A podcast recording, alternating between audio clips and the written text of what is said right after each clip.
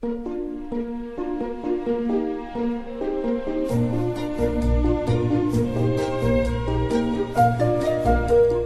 末的午夜场，快乐分多金，Emily 带给你自在好心情，最舒服的姿势，最安静的角落，享受一个人的夜生活。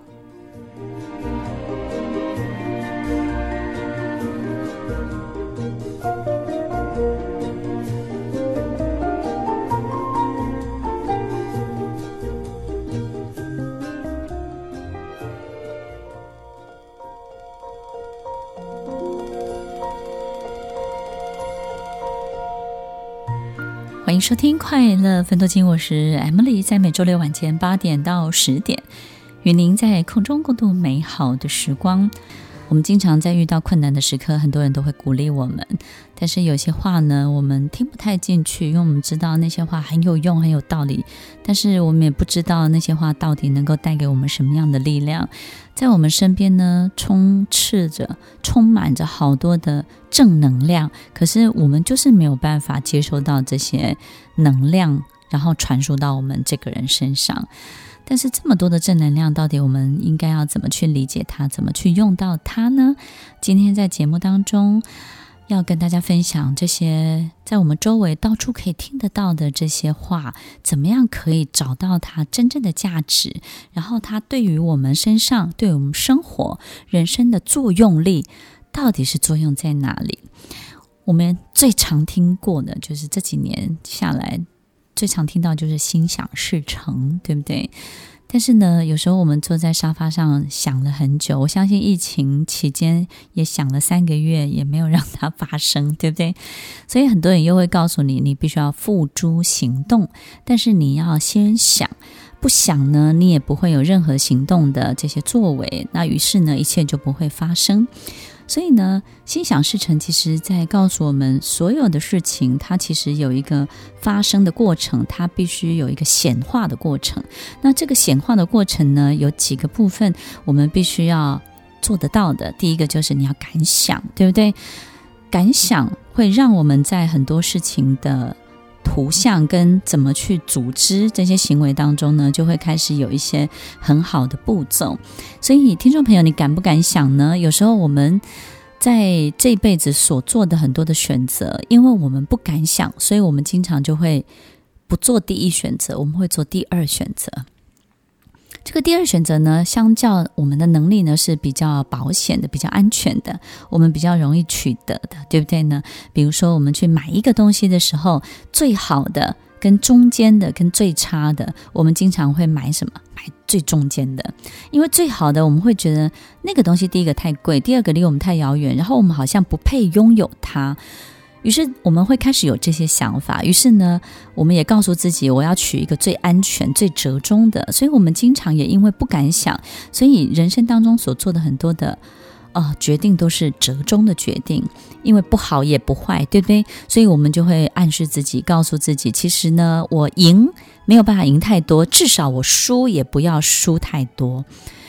当你有这样的一个想法的时候，我们这辈子当然就是不上不下，对不对？也没有办法太快乐，然后也没有办法好像感受到很痛苦。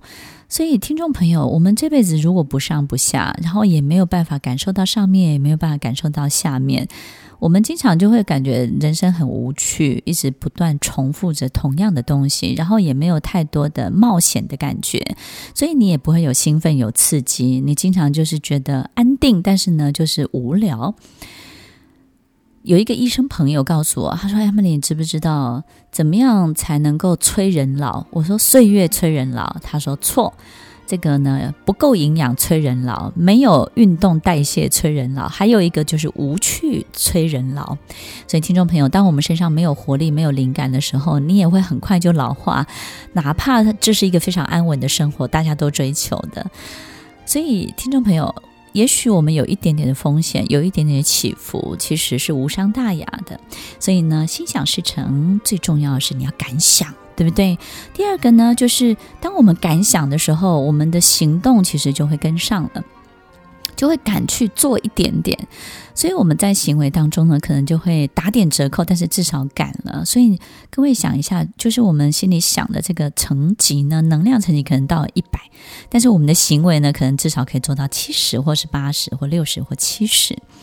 但是当我们开始动的时候，开始是在进行式的时候，也要能够理解，最重要的不是我做出来的东西是什么，而是我正在做。正在想的同时，我到底周围产生了一个什么样的变化？所以过去经常很多人会说，我如果做了一个 A 计划，我希望得到 A 结果，但是呢，却不小心得到了一个 B 结果。那请问一下，这个 B 不是我想象的，那我到底心想事成有没有成呢？听众朋友，不管我们做任何事情是什么样的结果，你都要记得，不管你是得到 A 还是得到 B A 表示你做的就是 A，B。表示你做的就是 B，只是我们不知道，我们做的其实是导向 B，我们一直以为是导向 A，所以其实有时候我在看员工或者是很多的企业的客户，他们在做的很多的事情，他们总是会觉得好像没有达到他们想要达到的目的，殊不知其实他们所做的所为，其实。是导向另外一个计划的。那我们要理解跟注意这些事情，不是为了修正，而是我们会发现，原来事情总是千变万化的。所以在心想事成这件事情当中，在第三个动作，我们要能够接受所有一切的千变万化，因为很多时候，可能在进行式的过程当中，这些所有一切已经不是你当初想的那样，而且老天爷可能会给你更好的。所以，听众朋友，有时候我们有没有觉得很想要去菜市场买一个什么东西？想好了之后，突然在菜市场里头发现一个什么新鲜的玩意儿，对不对？所以我们就有一些新的斩获。但是，当如果我们每一个步骤都是按照我们出门前想的所有的东西，然后按照这个单子上面写的，这个写的东西买了没有问题，但是我们却告诉自己再也不去看。周围发生的所有全新的一切的时候，你就会错过很多很多的变化。所以，听众朋友，其实敢想，其实会打开我们眼睛的视角，敢去做，就能够拓展我们能够到达的范围。当你的范围、你的视角都拓展了，你怎么可以不看见新鲜的事情呢？对不对呢？所以你要想想看，当你的大脑想的东西变大了，当你能够去到的、做到的事情都变大了，当然会有很多全新的人事物来到你的身边呢。所以大家一定要记得，心想事成有一个最重要的关键，就是在最后阶段，你要能够理解、能够接受、能够欢迎所有一切全新的变化。心想好事，好事会成；心想坏事，坏事也会成。所以呢，在前端我们要定念，要非常非常清楚的去模。拟所有美好的一切，于是呢，接下来你就敢勇敢的去作为，勇敢的作为之后，要开始全心接受，把你的眼睛打开来，看见所有老天爷给你的最新鲜的礼物哦。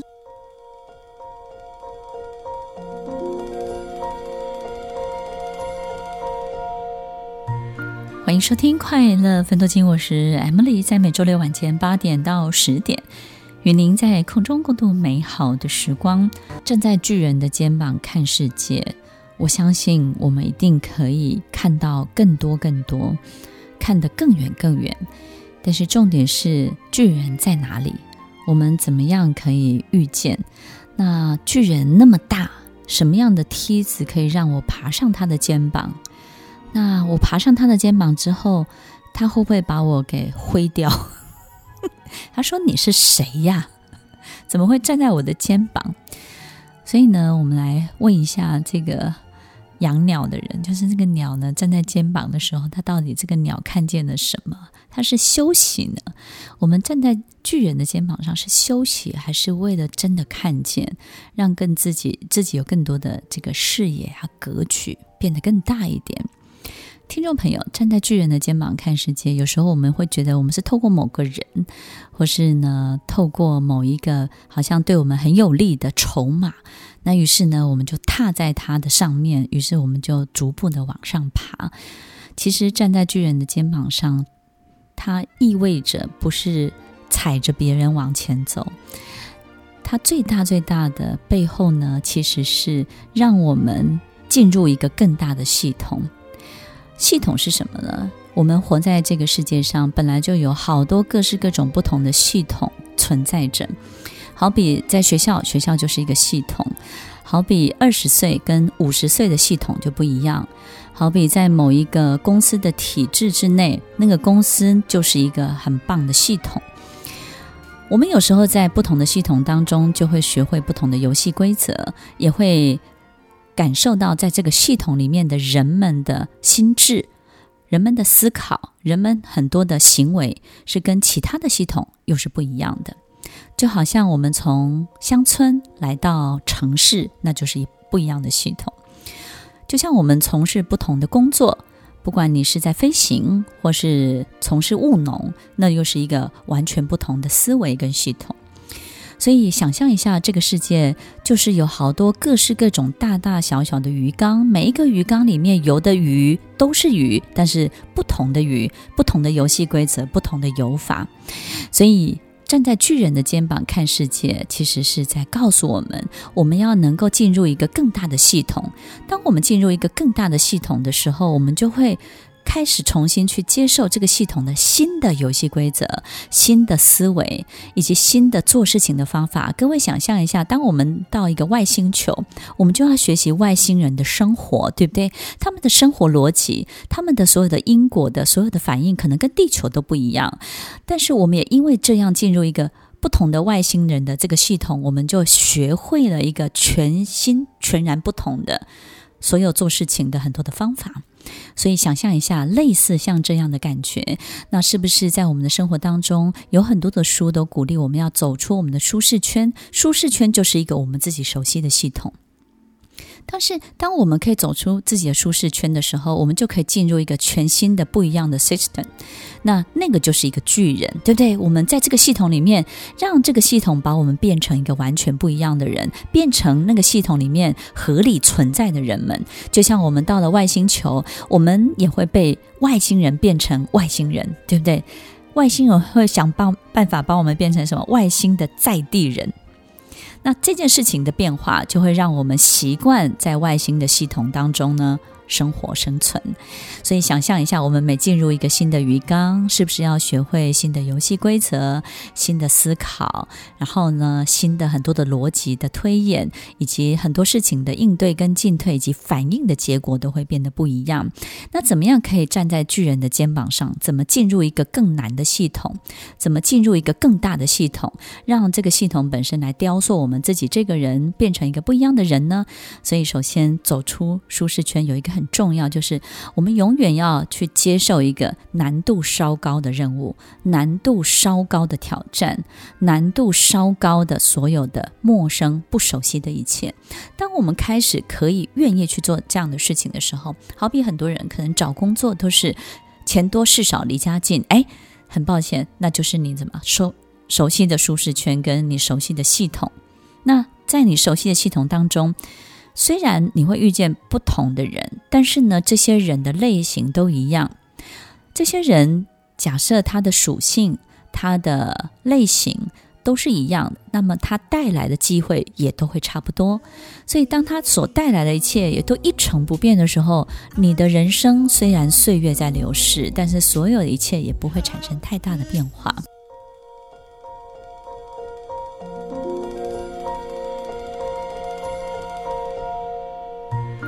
迎收听《快乐分多金》，我是 Emily，在每周六晚间八点到十点，与您在空中共度美好的时光。所有的舒适圈到底要怎么走出去，以进入一个更好的、有一点难度的、完全不一样的鱼缸系统里面呢？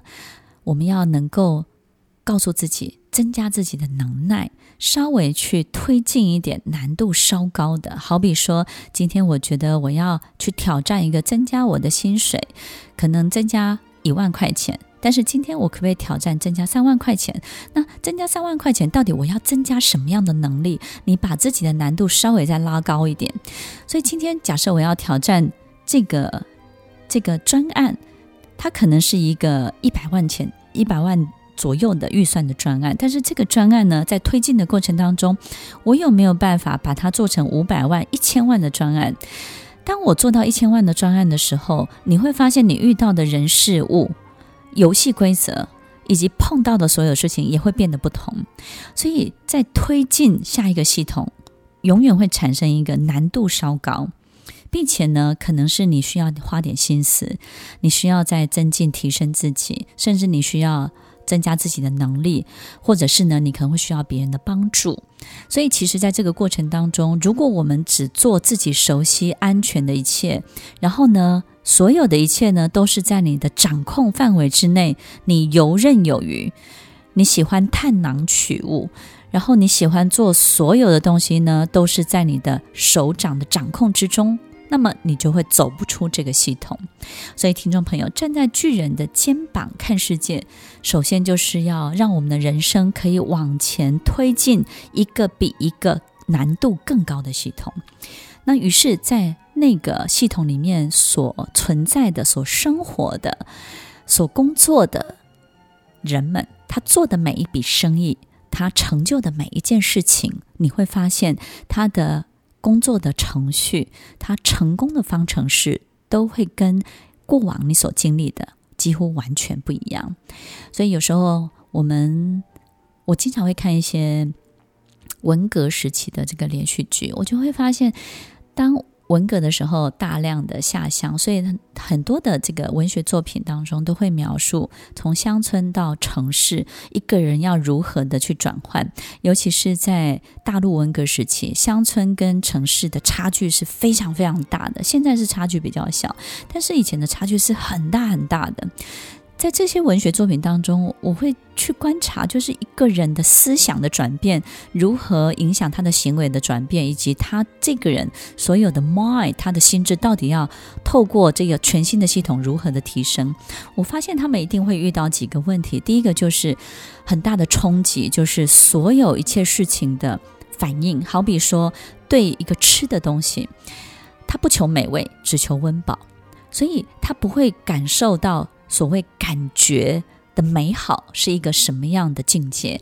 所以我们会发现，在某些系统、单纯的系统当中呢，其实是并没有太多美丽的火花的，也没有太多形而上的精神上的追求的。所以，听众朋友，我发现，在系统的转换当中，有一个很大的差异性，就是你有没有精神上的追求。有时候很多人都会觉得说，我们叫柴米油盐要很务实，想太多没有用。其实，听众朋友，有时候。在精神上有一个美好的理想的追求，会把你推进到下一个不同的系统、不同的境界里面。这是我发现，其实他们在乡村跟城市的转换当中，第一个受到的冲击。你有没有精神上的追求？第二个就是你有没有办法仪式化很多很多你生活里面发生的很多事情？有的人呢，习惯把东西回到家就丢在地上；有的人习惯呢，在家里头要闻到一种芬芳。所以我们会发现呢，其实，在很多很好的家庭里面，会习惯有花朵、鲜花插花，对不对？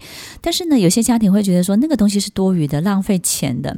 我有这些鲜花在家里呢，维持不到三天就烂掉了，所以我不知道这个鲜花带给我的意义到底是什么。诶，我们会发现，两种不同的人可能感受到的就是不同的境界。有的人喜欢每天都是芬芳。在美好的气氛当中醒来，我们会感觉空气的清新，我们会感觉所有一切的顺畅，于是人们讲话就会特别的悦耳，于是人们就会少了很多说服别人的这些 push 的这些举动，于是会多了很多委婉的、温柔的很多很多的话语，你会发现。这些小小的不同就会有很大的冲击，改变了人们系统跟系统之间的很大的差异。于是呢，当你开始可以接受你的生活里面的美这件事情是一个很大的能量来源的时候，当你可以感受到美，也可以创造一个非常大的活力的时候，你就会觉得哇，这个系统的美好，这种美的境界的追求是一个多么好的一件事情。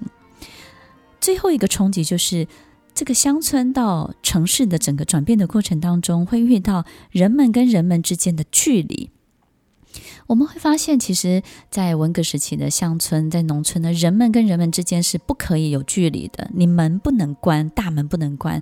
你只要把门关起来，大家就觉得你在里面偷吃好吃的，是不是在做什么事情不敢让邻居知道？你有什么东西是不能让我知道？你是不是偷偷摸摸在做什么？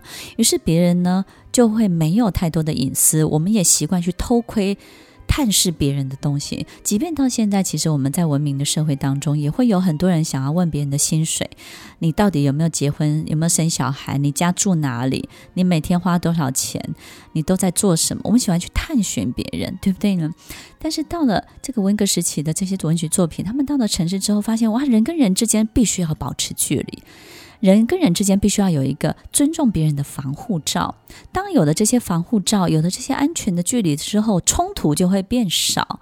然后呢，很多贪婪的想法自然就会消失不见。你看不到别人所拥有的一切，你就不会去想要占有它，想要去利用它，贪图这个人的东西。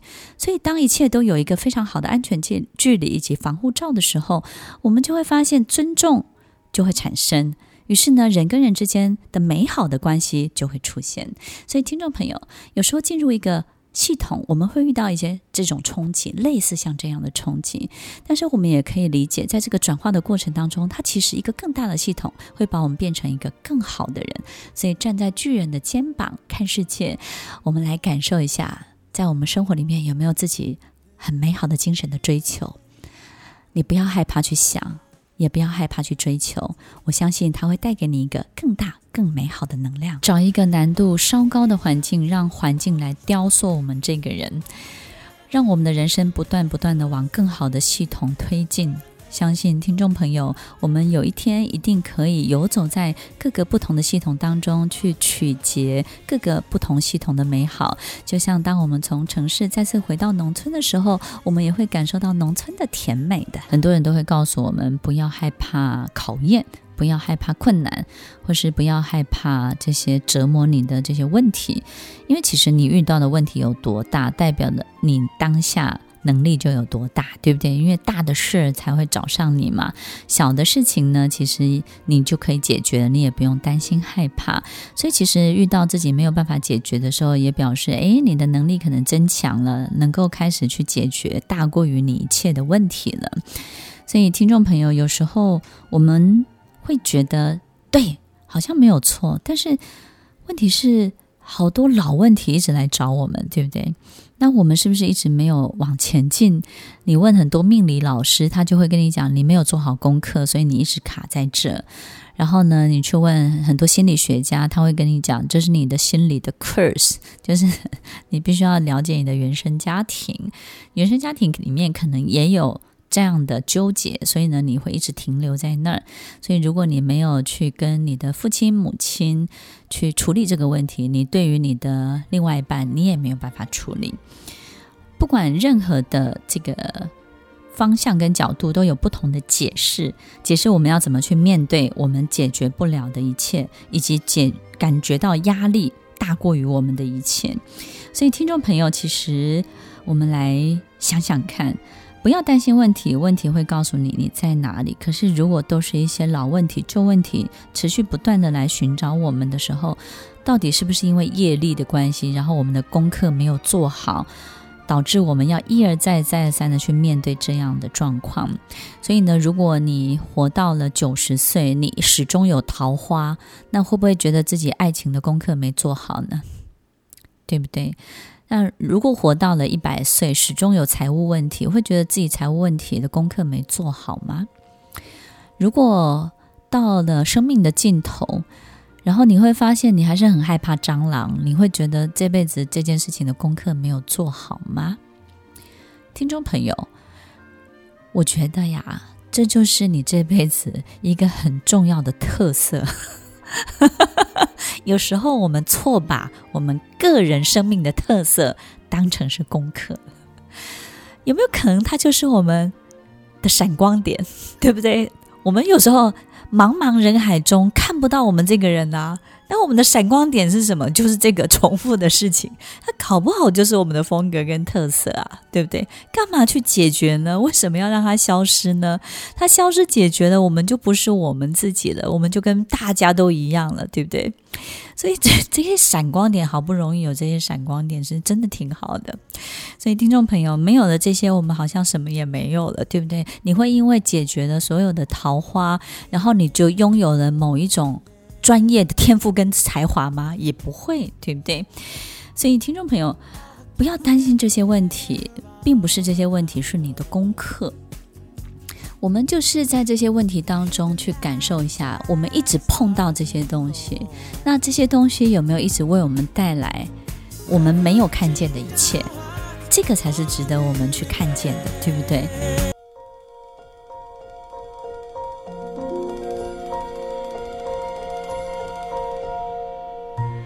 欢迎收听《快乐分多金》，我是 Emily，在每周六晚间八点到十点。与您在空中共度美好的时光。如果我们每一次都遇到你的烂桃花，但是每一次都有烂桃花，诶，烂桃花还比没有桃花好，诶，总是有桃花，对不对？但是呢，每一次遇到不好的对象或不好的关系，我们有没有办法知道、察觉？有没有可能一个关系，其实老天爷只希望你完成前面的百分之三十，他会告诉你 enjoy。享受前面的百分之三十，那后面百分之七十呢？你就不要有太多的贪心跟占有。当你可以停止在那百分之三十，就停损、停止，诶，这个事情就会停留在最美好的阶段，这个就不会变成烂的桃花啦。它只是一个盛开的花朵，对不对？当它正要开始凋萎的时候呢，其实你已经结束了。我的意思是要告诉所有的听众朋友，有些事情我们不用吃到饱，对不对？现在 WiFi 都是吃到饱，你吃那么饱干嘛呢？我们有时候会遇到这个事情的糟糕，就是因为事情本身就有一定的周期，周期就是什么？有起伏，有高低，有好坏对错，全部都有了。一个事情就是一个包裹，就是一个 package，它在所有经历的好坏，所有一切，它都在这个包裹里面的。但是如果这个包裹你都要，你势必得经历所有的一切。但是如果这个包裹里面我们只拿我们想要的，那也就好了，对不对呢？所以不要去占有，也不要想要去占据，也不要想要把这个人控制住，然后掌握所有的一切。当你有有这样的心思的时候，你就势必得经历这个包裹里面其他你不想经历的一切。点到为止。浅尝即止，对很多事情都是这样，不见得是对关系。有时候一个贵人拿来一个案子给你，让你赚了几百万，你就想哇，我一定要好好的奉承他、讨好他、服务他、取悦他，跟他成为很好的朋友。不管透过福伦社，呃。不管透过各各种交际应酬的场合，或者是他，我就是要让他维持这样的关系。听众朋友，你有没有发现一个很特别的现象？做生意的人都知道，这种人呢，为你带来一次生意，他就是一辈子，他不会继续为你带来生意了。很奇怪，他就是出现那一次。很多时候，好的机会、好的机运、好的奇迹，就是那么一次。听众朋友，我们应该要怎么样去面对这些好的一切，而浅尝即止，点到为止呢？我觉得接受，好好的表现。好好的感恩，感恩放在心里，然后接下来呢，你不见得要侍奉好这位贵人，而是你要把你自己得到的所有一切，别人怎么对待你，你就怎么去对待别人；别人怎么给你机会，你就怎么去给别人机会，把这样的东西，这样的好传承下去。也就是呢，这个事情我们知道，我们就是到百分之三十，千万不要觉得占据这个人，我们就可以挖到剩下百分之七十，他会为我带来更多。听众朋友，不会了，不会了，就是到百分之三十，而我们就是要心存感恩、感激。完了之后呢，把这么好的一切透过我们的手中再传承、再分享给真正需要的人，就是这样一个传一个，让这些爱循环不止，让这些好百分之三十的好继续的循环下去。所以，听众朋友，其实，在我们所经历的一切，我们可以试着。去脱离功课这件事情对我们的捆绑，对不对呢？如果我们可以去感受一下，其实当我们有这样的特色的时候，我们怎么样去取用它最美好的那个部分就好了。不要有太多的贪心，然后也不要有太多太多的纠结，觉得说自己要不要继续下去，然后我是不是可以就是在这里面挖掘到更多。我觉得对很多事情，尤其是关系，人跟人之间的关系也是，君子之交淡如水。有时候花香呢，一个花开花的周期，它的花香就是出现那么几天而已。你说是不是呢？它最美好的一切就是那么短暂的时间而已。最后呢，也有人会告诉你，这个把事情做对比较难，但是做对的事情比较快，对不对？我们可能就会事半，然后功倍。但是问题是，我们在还没做之前，怎么知道这就是对的事呢？有些事情看起来是对的，但是做了之后发现，哇，完全不对。有些事情看起来是不对的，但是慢慢的你去解决它的困难之后，发现，哇，so right，对不对？太对了。有些人看起来不对，很多人都说他不好，但是他对全世界的人都不好，但他只有对你一个人好呀。所以不管他对全世界的人怎么样，你很清楚他对你好，但你能说他坏吗？这个世界对错好坏都没有一定的时间，它也不会持续下去。有些人就是好好坏坏，有些事情就是对对错错错。这个时间点，这个事情好对，但是到了下一个时间点，这个事情就不合适了。如果你坚持一直按照你的方法做下去，你就会遇到一些很大的考验。所以，听众朋友，在这句话，如果你奉行把事情做对，这件事情比较难；直接做对的事情比较快。那你光选做对的事情，你要选很久，这是第一个。第二个，你会经常选错。你会发现做到一半之后，你发现啊，有要求不对呢，怎么办？要回头，听众朋友回不了头，它就是发生了，怎么办呢？所以不管是对或不对的事情，听众朋友，我们不要有太多太多的想法，你只要告诉自己这件事情是不是。舍我其谁，该你去做，你就尽量的去试试看，去做做看，不要有太多个人的评估或者是评价。只要这件事情对某一些你手上的，或是朋友，或是周围的一切是有帮助的，你就开始去做做看。有的人非常非常的挑事做，我们会感觉这个人好像很有判断力，有很高的这种分析跟解析的能力。我们会发现。他的确不会犯错，但是他也会错过很多的惊喜，错过很多的奇迹。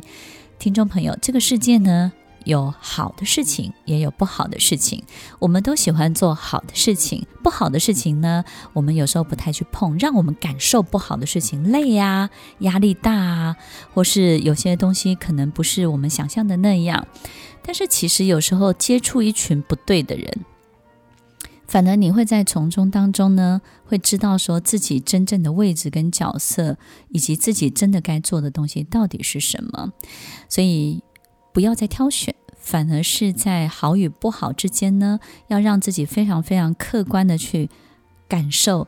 所有每一件事情发展的过程，所以最后呢，Emily 老师在每一个课程当中，可能都会告诉大家，你要用你的客观去看待你的主观，不要用你的主观去解释你的客观。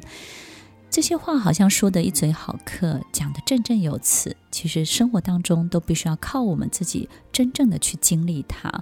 所以不管好与不好，都不是靠嘴巴说出来的，都是你在做的时候，你会慢慢感受到事情的周期、事情的循环、事情的所有起伏的每一个曲线。所以当它好的时候，你要如何的加码？当它不好的时候，你要如何的引外力来改善它？当它到高点的时候，你要如何分享给需要的人？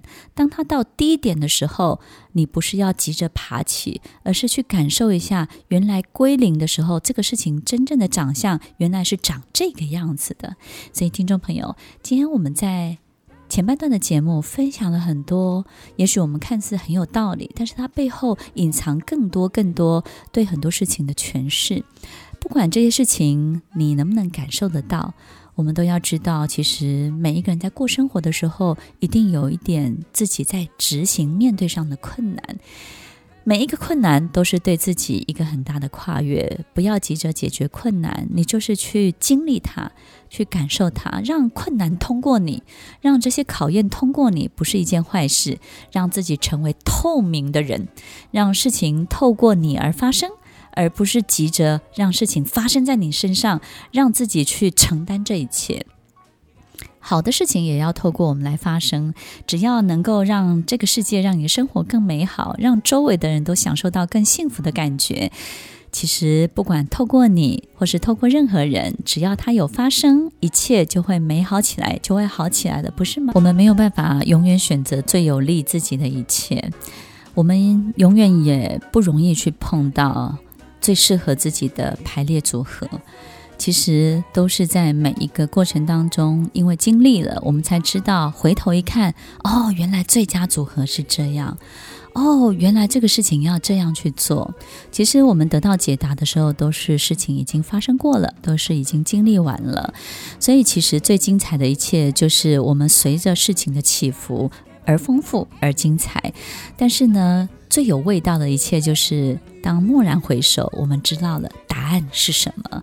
我觉得人生最可贵、最珍惜的。就是这些地方，我们有没有真的看见它？听完今天的节目后，大家可以在 YouTube、FB 搜寻 Emily 老师的快乐分多金，就可以找到更多与 Emily 老师相关的讯息。在各大 Podcast 的平台，Apple Podcast、KKBox、Google Podcast、SoundOn、Spotify、Castbox，搜寻 Emily 老师都可以找到节目哦。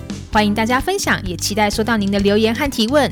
Emily 老师的快乐分多金，我们下次见，拜拜。